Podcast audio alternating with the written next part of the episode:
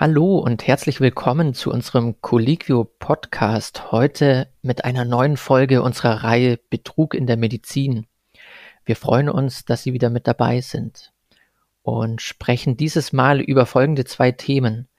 Eine falsche Anästhesistin muss lebenslang in Haft und über den Prozess gegen eine vermeintliche Psychiaterin. Mein Name ist Sebastian Schmidt. Heute mit dabei sind Nathalie Heidlauf und Christoph Renninger. Wir gehören zu Colliquio, Deutschlands größten Netzwerk für Ärztinnen und Ärzte.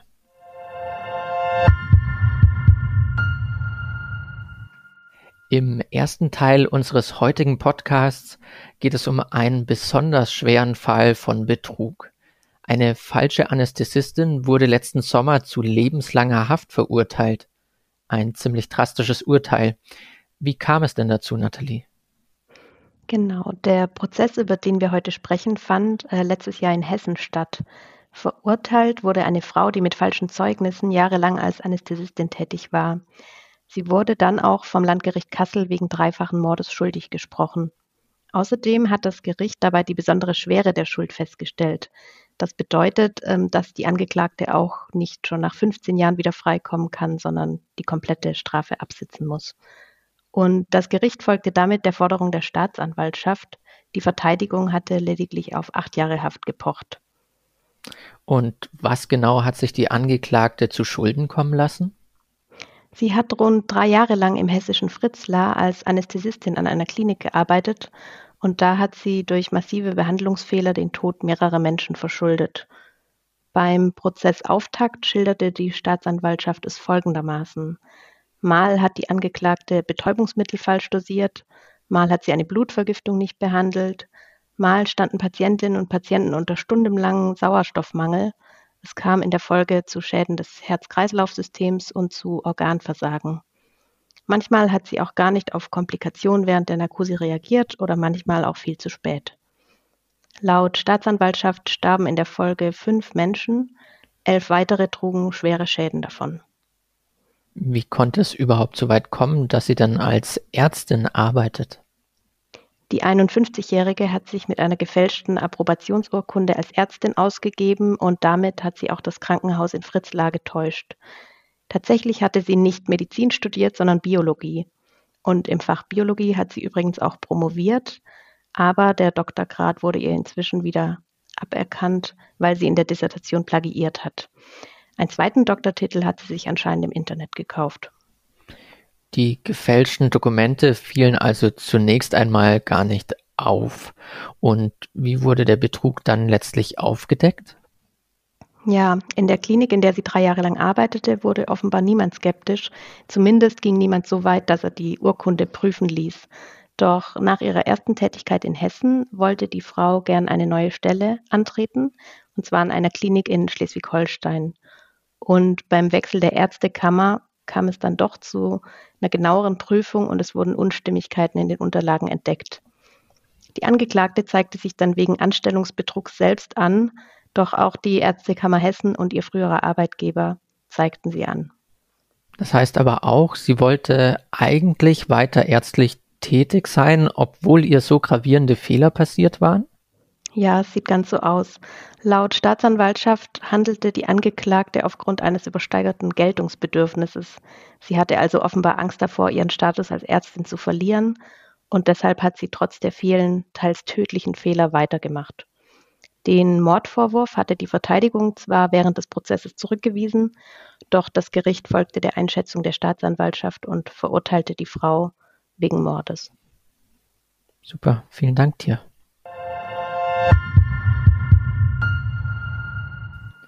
Auch in unserem zweiten Fall geht es heute um eine Betrügerin, die sich trotz fehlender Qualifikation über Jahre als Ärztin ausgegeben hat.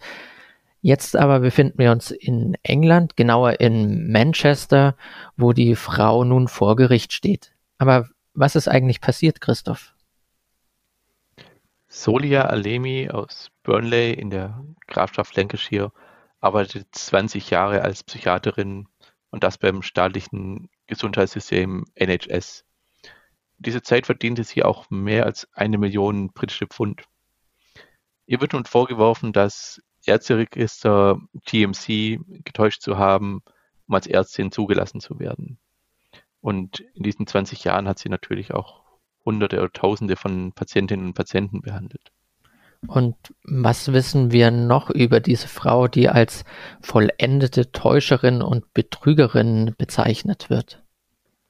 Alemi stammt aus dem Iran und wenn man ihren Angaben glauben darf, ist sie 60 Jahre alt und sie behauptet eben, dass sie ihr Medizinstudium 1992 an der Universität in Auckland in Neuseeland abgeschlossen hat. Tatsächlich ist es so, dass sie von 1988 an in Auckland Humanbiologie studiert hat und trotz einiger Fehlschläge bei Prüfungen nach vier Jahren ihren Bachelor erhalten hatte. Anschließend begann sie in der Tat ein Medizinstudium, fiel aber am Ende des zweiten Jahres durch äh, die Examen und führte es nicht weiter fort. Und drei Jahre später ging sie dann nach Großbritannien. Und was wird Alemi nun von der Staatsanwaltschaft konkret vorgeworfen? Der Staatsanwalt Christopher Stables äh, fasst zusammen, dass sich die Angeklagte, wie gesagt, zwei Jahrzehnte als Ärztin ausgegeben und praktiziert hat, obwohl sie keinerlei relevante Qualifikation hatte.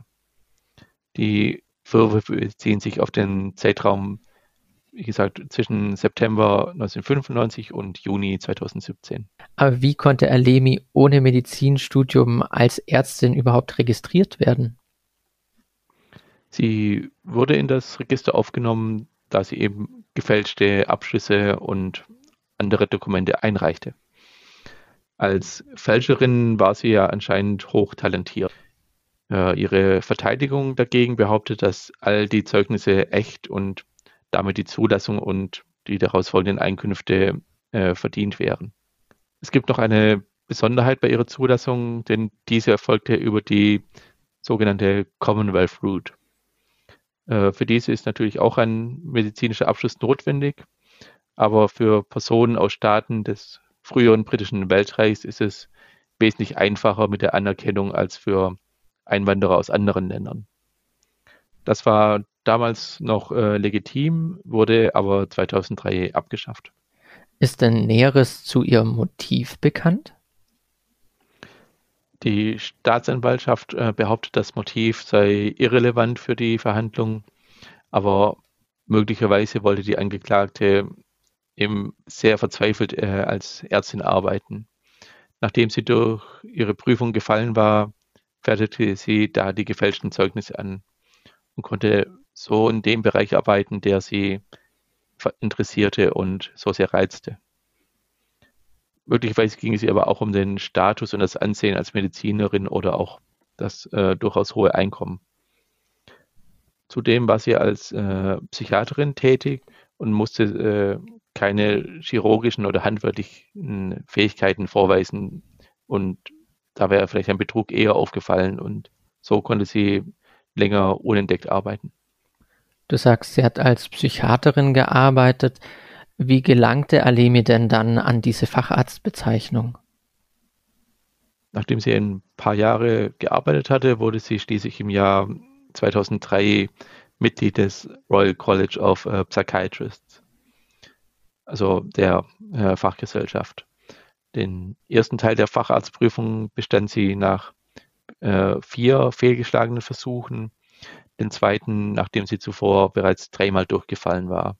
Also man sieht, sie hat durchaus Probleme entweder mit den medizinischen Inhalten oder Prüfungssituationen. Die Mitgliedschaft in der Gesellschaft wurde ihr jedoch äh, entzogen, als der Verdacht der Fälschung aufkam. Und auch die Ärztekammer entzog ihr 2018 die Lizenz zu praktizieren. Zurück zu den gefälschten Dokumenten. Gab es denn da irgendwelche Hinweise? Es gab da sogar sehr offensichtliche Hinweise. In ihrer Bewerbung hatten sich Schreib- und Grammatikfehler eingeschlichen. Auf der vermeintlichen Urkunde der medizinischen Fakultät in Auckland war die Unterschrift eines Registrar, also korrekt muss es Registrar heißen. Außerdem war die Person, die angeblich unterschrieben hat, äh, damals bereits im Ruhestand. Es wurde von der Behörde also vermutlich nicht genau überprüft oder bei der Universität nachgefragt. Und wie kam der Betrug dann letztlich ans Tageslicht? Aufgeflogen ist Alemi, als sie ihre Fälschungskenntnisse in einem anderen Bereich äh, anwendete. Sie versuchte das Testament eines äh, Patienten zu fälschen, um so an sein Erbe von 1,3 Millionen Pfund zu kommen. Und im Zuge der Gerichtsverhandlung in diesem Fall kam auch mehr zu ihrem Hintergrund zum Vorschein.